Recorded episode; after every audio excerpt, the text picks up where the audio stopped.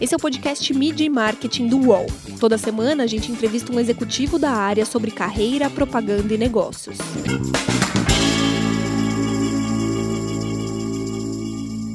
A pandemia fez o e-commerce crescer cinco anos em um no Brasil. Como os sites se adequaram para vender tanta coisa e entregar tão rápido? Os grandes varejistas podem se tornar centros de entretenimento? E aliar dados e criatividade torna a publicidade mais chata? Meu nome é Renato Pesotti e para falar sobre estes e outros assuntos, essa semana a gente recebe o Leonardo Rocha, que é diretor de marketing da B2W Digital. Tudo bem, Léo? Prazer falar contigo. Fala, Renato, tudo bem? Prazer é meu, obrigado pelo convite aí. Você cuida da plataforma digital da B2W. Eu queria saber o que, que significa isso, quais são as marcas e quais são as ações que são seu foco.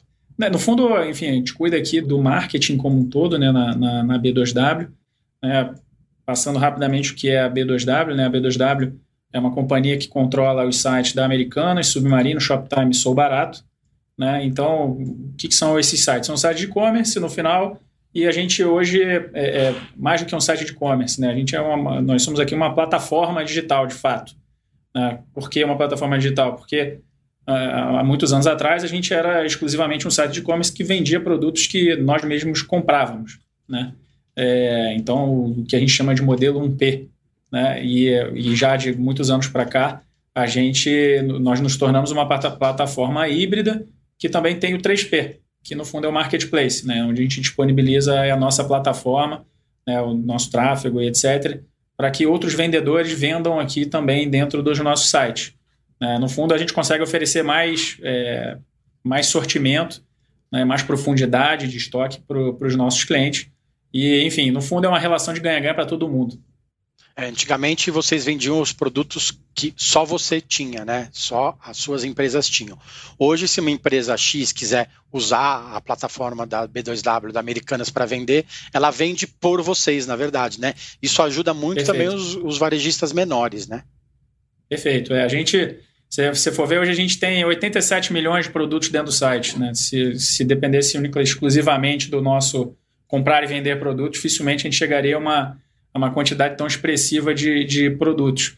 É, mas, de fato, a gente, a, a, esse modelo de negócio ele permite, inclusive, que, como você falou aí, pequenos varejistas, enfim, às vezes até de regiões específicas, é, e pequenos, pequenos mesmo, até o, o, o varejista que não está no online ainda, a vender é, na região dele. Né? Então, um exemplo disso, por exemplo, a gente tem aí mais de 3 mil é, pequenos lojistas conectados na plataforma que oferecem um serviço que a gente chama aqui de que enfim é uma parte do Show no final, mas, uh, mas basicamente é poder entregar na casa do cliente em até três horas.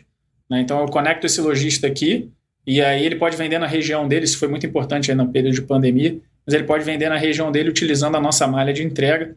Então o produto dele aparece no meu site, o cliente compra, vai lá um, um entregador, pega na loja é, desse lojista e entrega na casa do cliente. Bem mais ágil, na verdade, né? Como você comentou, isso foi muito útil durante a pandemia, né? É, os números apontam que, que o e-commerce cresceu cinco anos em um no Brasil, no ano passado. É, a gente estava preparado para esse avanço? Como que foi é, se adequar a, ao ritmo de crescimento do e-commerce e das vendas digitais no ano passado? É, foi de fato né, um processo nesse nível que você falou, né, cinco anos em um. A gente chegou aí a uma, uma uma quantidade de clientes ativos na plataforma de mais de 21 milhões. Mas é, eu acho que a essência do próprio e-commerce, do próprio varejo digital, né, dado que é um negócio que vem num ritmo de crescimento sempre ao longo dos anos, né, com exceção de um ano ou outro, é, num ritmo bem, bem acelerado, então, no fundo, a gente já é muito acostumado a esse processo de mudança e de agir rápido. Né? É, eu posso dizer que aqui na companhia a gente tem isso muito no DNA e a gente tem muita liberdade para fazer, enfim, as coisas com, com agilidade, então a gente tem muita autonomia para tocar as coisas aqui, permite que a gente consiga agir rápido. E, de fato, a pandemia ela trouxe isso. Né? A gente estava lá em março do ano passado, né, com tudo prontinho para operar, segundo trimestre, todo planejamento, tudo certinho, exatamente o que ia fazer, campanha aprovada, tudo funcionando. E aí, do nada, beleza, já vinha acompanhando, obviamente, o cenário, mas eu acho que pouca gente tinha tão claro na cabeça né, de que a gente ia entrar em lockdown, uma coisa que nunca aconteceu, né, né, né enfim, ninguém tem nenhuma lembrança disso. É, e aí mudou tudo. Né? Então a gente observou no nosso site a mesma coisa, quer dizer, as pessoas entraram em lockdown, o nosso site começou a receber mais tráfego e as pessoas começaram a buscar coisas que elas não estavam acostumadas a buscar uh, no e-commerce em geral, né? não só aqui com a gente. Então o tráfego, o volume de buscas para máscaras, por exemplo, N95, é, para álcool em gel, uh, para diversas categorias, essa foi a busca inicial. Né? Tipo, assim, isso foi engraçado, na verdade, porque a gente observou esse comportamento explosivo e ele foi mudando dentro desse processo de mudança. No final, o primeiro foi: precisamos de segurança, oxímetro, é, álcool em gel, máscara, enfim, tudo que, que a pessoa precisava. Depois as pessoas foram trabalhar em casa e falaram: não, mas eu acho que eu preciso de um notebook, eu acho que eu preciso de um monitor, não, eu preciso de uma cadeira melhor. Então ele começou a melhorar a estação de trabalho dele e depois ele começou a reparar na casa dele e falar: minha casa não está tão boa assim, eu preciso melhorar a minha casa. E aí as pessoas começaram a procurar ainda mais produtos para casa. É, foi interessante acompanhar isso, mas isso exigiu que a gente tivesse que fazer muitas mudanças muito rápido. Né? Então a gente fazia, é, observando, a gente observa muito esse comportamento de busca do cliente como um indicador claro do comportamento dele, né? Disso tudo que você falou do ano passado, quais foram os produtos que vocês mais venderam é, no ano? Acho que todo mundo esperaria que o produto que a gente mais vendeu no ano seria celular, geladeira, uh, enfim, produtos aí mais comuns de encontrar na internet. O que a gente mais vendeu no ano passado foi banana, limão e tomate. É, é, isso é verdade, fato. Né? No fundo, a gente, no ano passado, a gente fez uma aquisição no início do ano passado, que foi o pessoal do supermercado Now, né, que no fato é uma plataforma é, que conecta supermercados é, dentro dessa plataforma e, e, enfim, e aí presta o serviço para o cliente de entregar produtos de mercado. E aí eu estou falando de produto de mercado de verdade, né? Tipo, é o produto do nosso mercado de dia a dia. Não é, não é unicamente vender produto de limpeza, enfim, que são produtos mais fáceis de armazenar, etc. É o produto fresco. Né? Então, a gente vende pão, vende de fato os frutos que eu falei, enfim, legumes, etc. Então, a gente vende é, esse tipo de produto. Então, essa aquisição que a gente fez possibilitou a gente acelerar ainda mais. Né? Então, no fundo, uh, se você pegar é, o plano que a gente tinha para essa iniciativa de supermercado, né, que era um plano aí de, é, vai, acho que, sei lá, cinco anos, a gente fez esse plano em cinco meses. Porque o processo se acelerou, as pessoas precisavam comprar mercado em casa, e aí a gente conectou na, no fundo do supermercado dentro da Americanas, criamos um Americanas Mercado, né, inclusive é uma das coisas que a gente vem divulgando bastante aí é, esse ano também, e e isso possibilitou, enfim, oferecer mais uma gama de produtos para o cliente, um serviço diferente que ele não estava acostumado a ter na Americanas e, e, também na internet como um todo. Então, esse sim foi o destaque em quantidade de, de, de, de pedidos, sem dúvida nenhuma, em volume. É, mas, cara, eu posso dizer que a gente, a gente, vendeu de tudo. A gente vendeu muito, é, muito móveis para a casa do cliente, é, cadeira de escritório, vendemos muito notebook. É, obviamente celular, né, para caramba também. Uh, e, e, e, aí, enfim, tem um shift um pouco de alguns produtos, né? Por exemplo, antigamente você tinha um volume de vendas, por exemplo, para malas e, e, mochilas e produtos para viagem, etc. Isso, de fato, diminuiu bastante, porque o cliente não está mais viajando, né? É, não está viajando para longe. Mas, compensação, outros produtos começaram, começaram a vender muito mais. Né? E, e inicialmente até produtos de beleza, enfim, tinham um ritmo um pouco menor, mas depois isso tudo é, voltou ao normal e começou a vender muito. Então, enfim, se eu pudesse destacar, acho que o principal, sem dúvida, são os produtos de mercado. Né? Isso é. Quando a gente fala que a gente vendeu mais banana do que celular, as pessoas não, não acreditam muito, mas é verdade, bem mais, na verdade, porque aí é a quantidade, né? É, mais produtos para casa em geral, produtos é, para cuidado pessoal. As pessoas começaram a fazer mais, mais coisas em casa, né? Então, é, utilidades domésticas, panela, enfim, prato, esse tipo de coisa.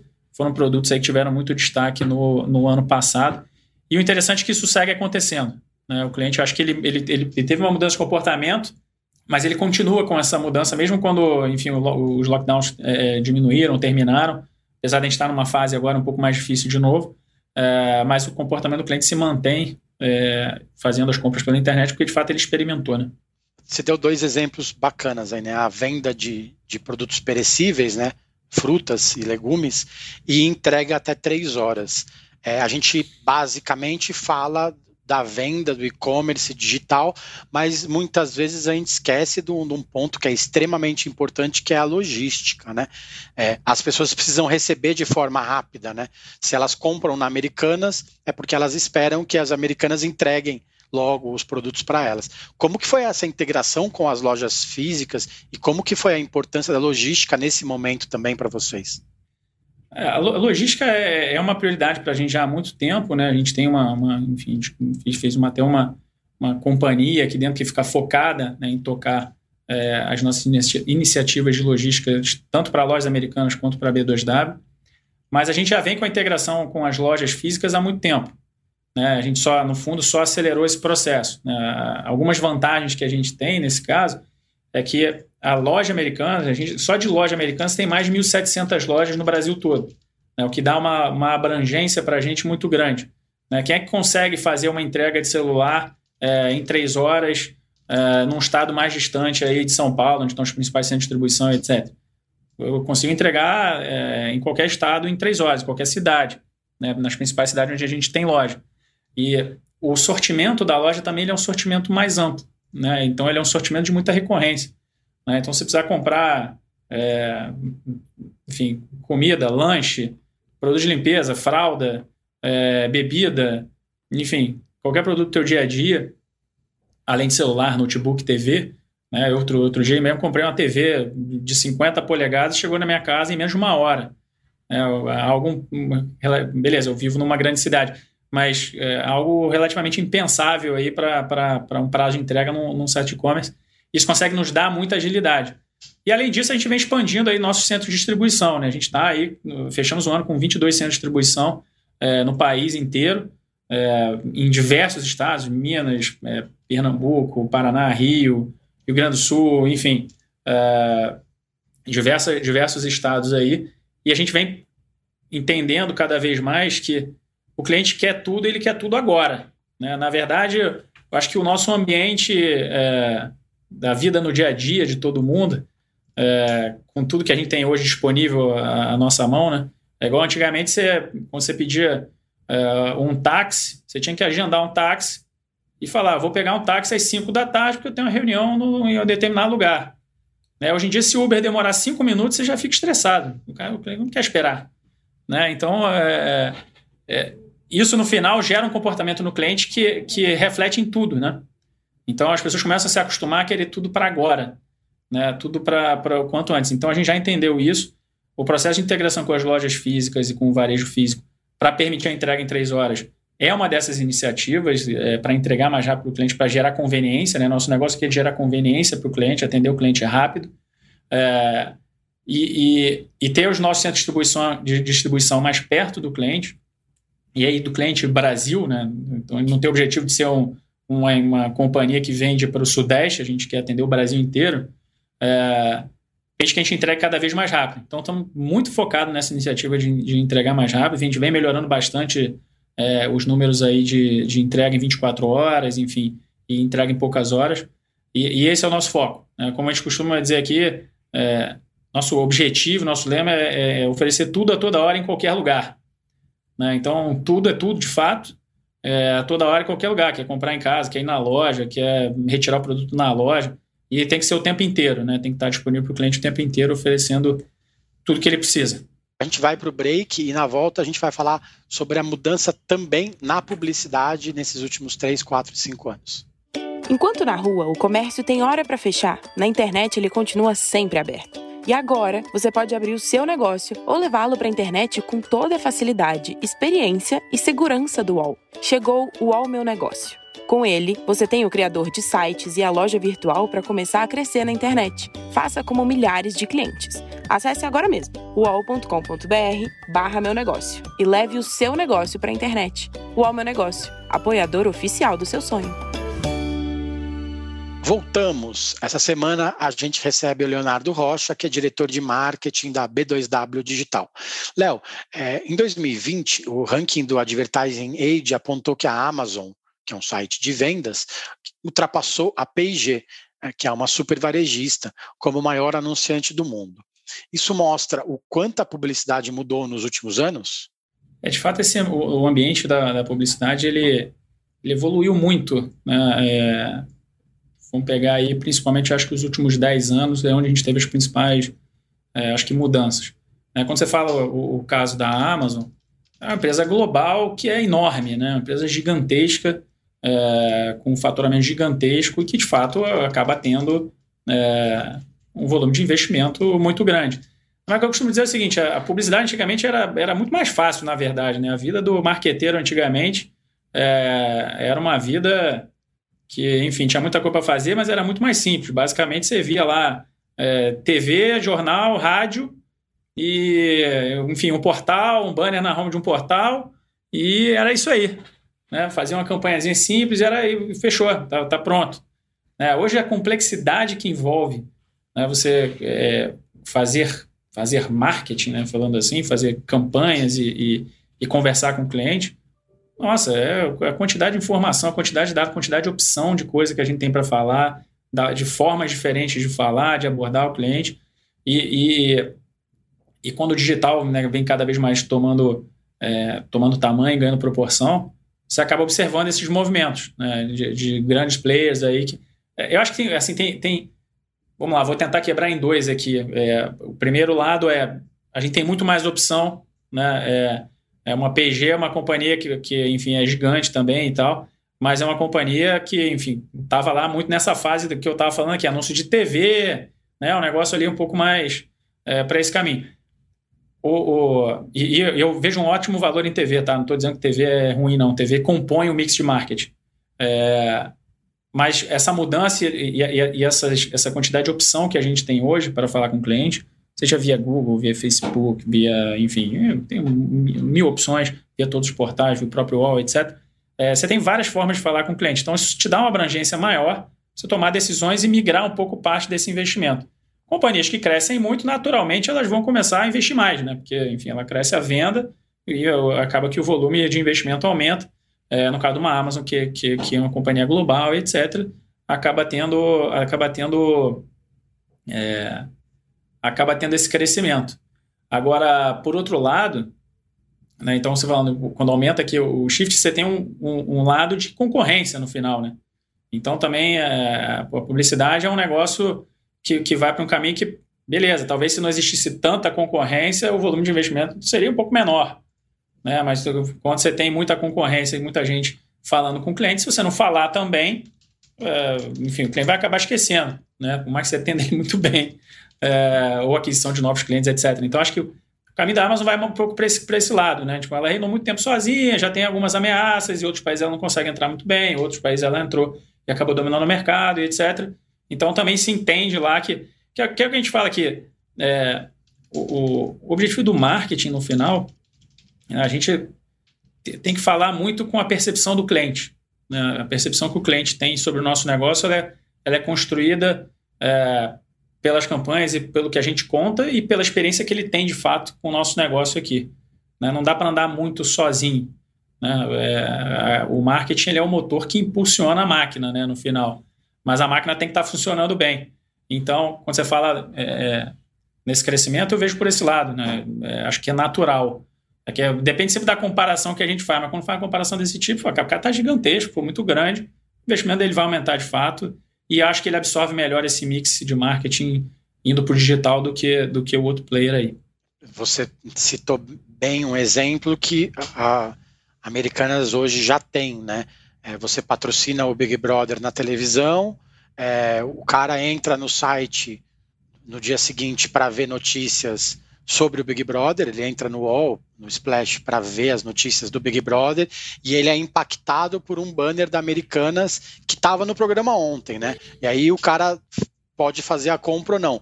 E aí, se ele de repente não, não faz a compra, ele vai pro, pro Instagram, ele tá lá brincando no feed do Instagram, de repente ele passa por uma oferta da Americanas, ele é impactado novamente, né?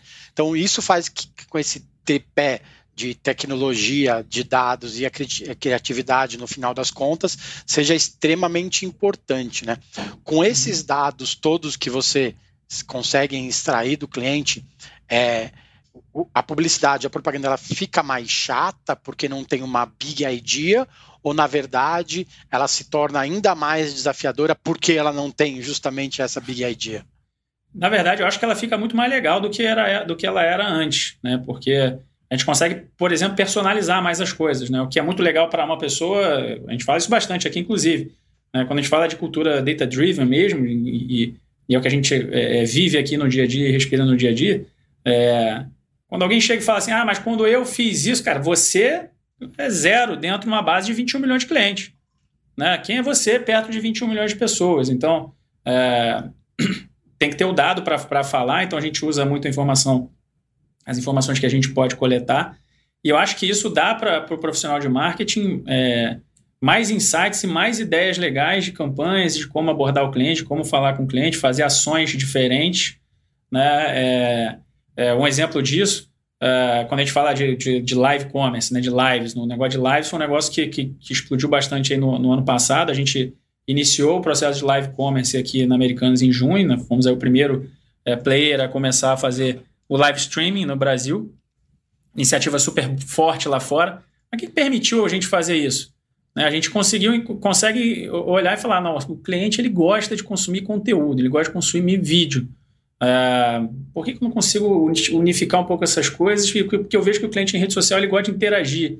Então, quando a gente faz uma ação do Big Brother, gera um monte de interação né, do cliente com a gente. Uh, então, enfim, gera um monte de coisa para a gente falar com o cliente. O cliente quer falar, né, quer ser ouvido. A mão, a mão hoje é, né, é, é, é, enfim, tem os dois, os dois caminhos. Né? Então, o cliente quer participar da conversa. Então, criamos um negócio de live commerce por isso.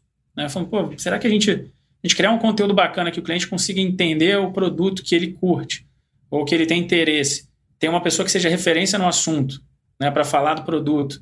Né? Muitas vezes a gente traz muito sério, a gente traz é, celebridades, etc., para falar dos produtos. Será que o cliente não vai gostar? Vai fazer com que o cliente volte mais vezes no site, porque ele vai querer consumir esse conteúdo cada vez mais.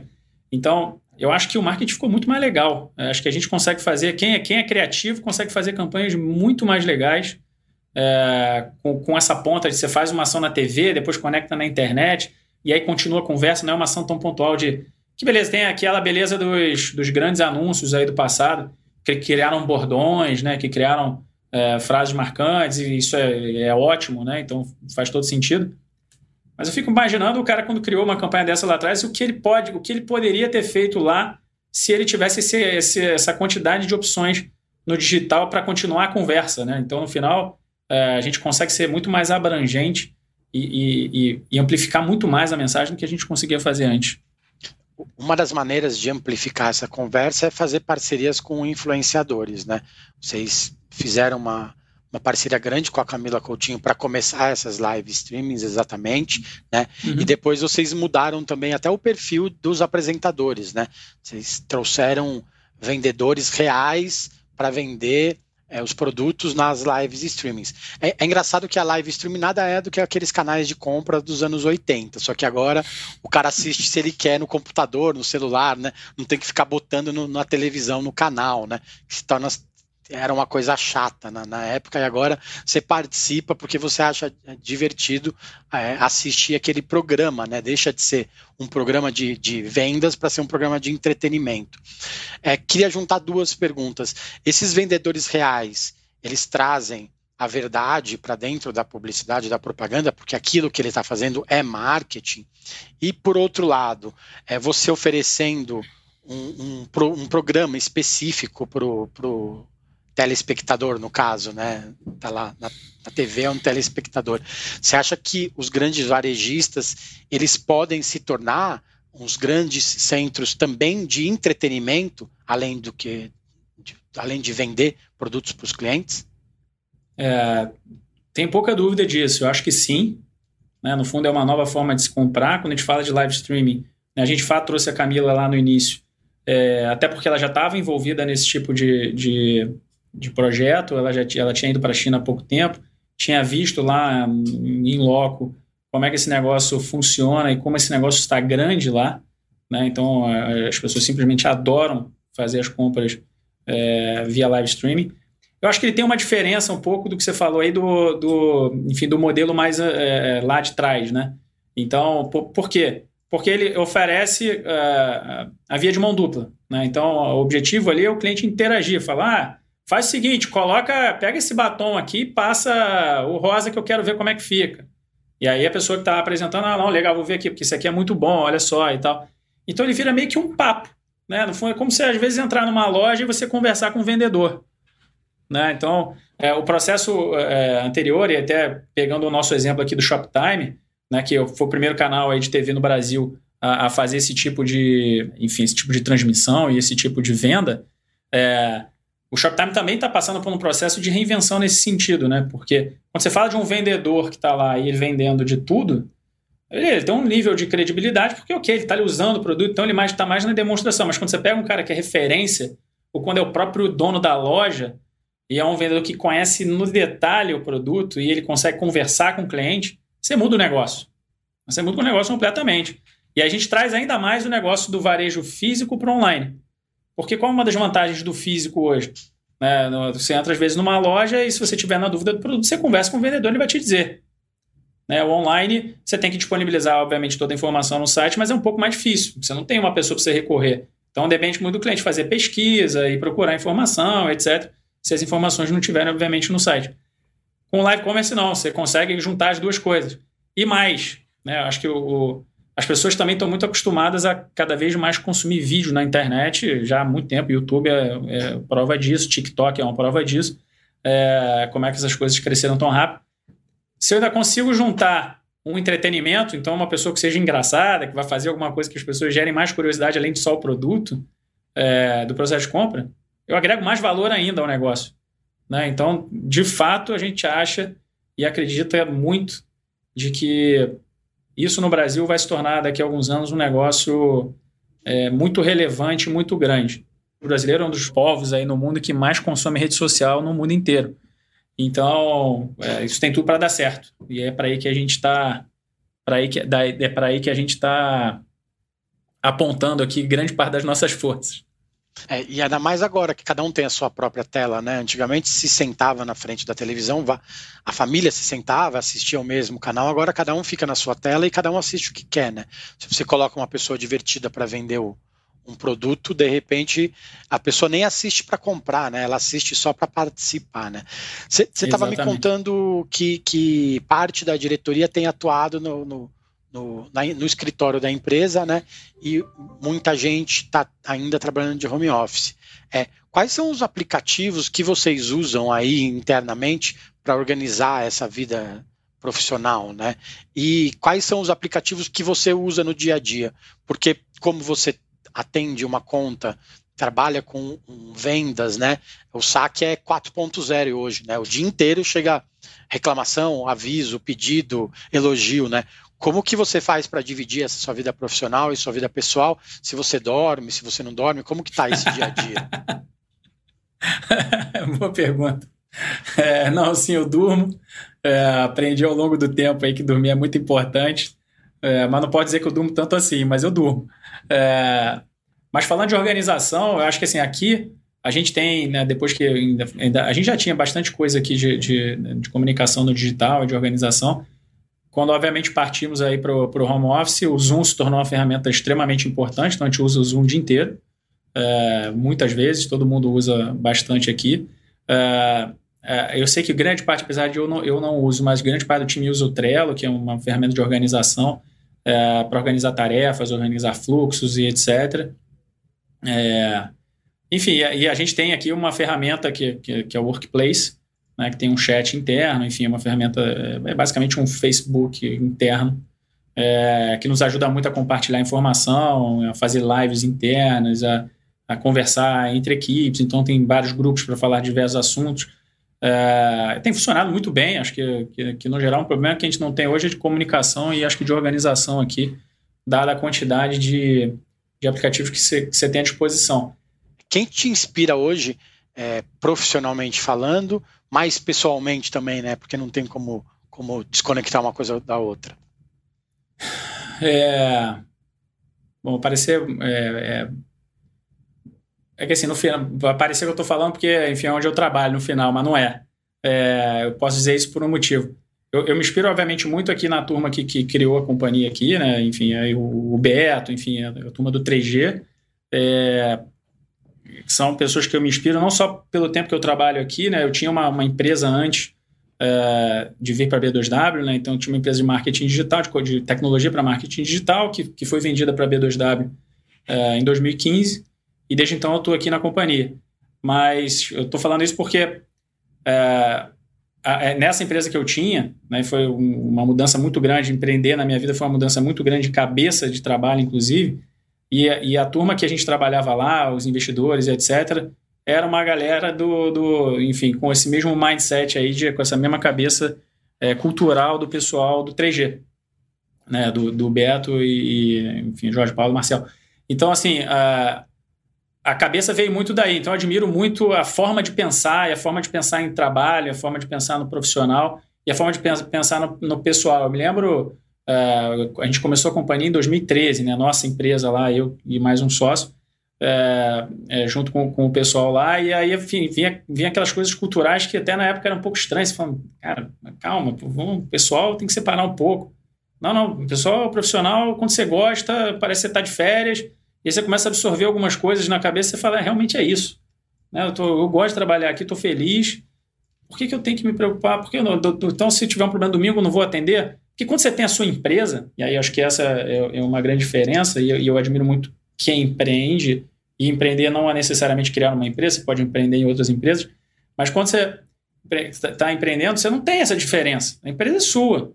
Então você não vai, se tiver um problema, você vai, não vai atender o telefone no domingo? Que vai. Porque é só você que atende o telefone. Então quem tem que resolver o problema é você. Né? Então é um negócio da, da, da responsabilidade, de você ter é, a responsabilidade com você o tempo todo. Então, é, é, o empreendedor, empreender me trouxe muito esse entendimento, né, que, isso, que o pessoal já tinha e que a gente tem muito aqui dentro da companhia hoje, é, para falar e, e, beleza. Quando você também está num momento pessoal, você fala, ah, hoje eu não preciso, não vou trabalhar porque eu estou resolvendo um problema, estou com um problema pessoal, etc tem problema nenhum também. Então, assim, é, não, não existe aquele negócio que você tem que entrar às nove, sair às seis, porque é isso aí, depois desliga. Né? Eu, eu, acredito pouco nisso. É, eu acredito em comprometimento. Né? Eu, acredito em, em, em, ter responsabilidade. É, tem um livro que eu, que eu já li algumas vezes, inclusive, chama é, Extreme Ownership. É, e, e, e um, enfim, o, o pessoal que escreveu são, são Navy SEALs aí, americanos e tal. Mas eles falam muito de disciplina e de, e, de, e de comprometimento, né? Quando se fala de extreme ownership, no final você está falando, a responsabilidade é sua, né? A responsabilidade é sempre sua do que acontece. Não tem que botar a culpa nos outros. Né? Se você tem um objetivo e algo para fazer, você tem que fazer, não importa o que aconteça. Léo, obrigado pelo tempo, viu? Eu que agradeço, obrigado aí pelo, pelo convite. É, enfim, espero que tenha sido, tenha sido legal, gostei. E, enfim, sempre que tiver alguma oportunidade, pode me chamar que eu venho. Para vocês que acompanham o nosso podcast, a partir de agora, as entrevistas também são exibidas em vídeo, na íntegra, no YouTube do UOL. Corre lá. Valeu, gente. Semana que vem tem mais. Os podcasts do UOL estão disponíveis em todas as plataformas. Você pode ver uma lista com esses programas em wall.com.br/podcasts. Midi Marketing tem reportagem e entrevista de Renato Pesotti, edição de áudio de João Pedro Pinheiro, produção de Laura Capanema e coordenação de Juliana Carpanês.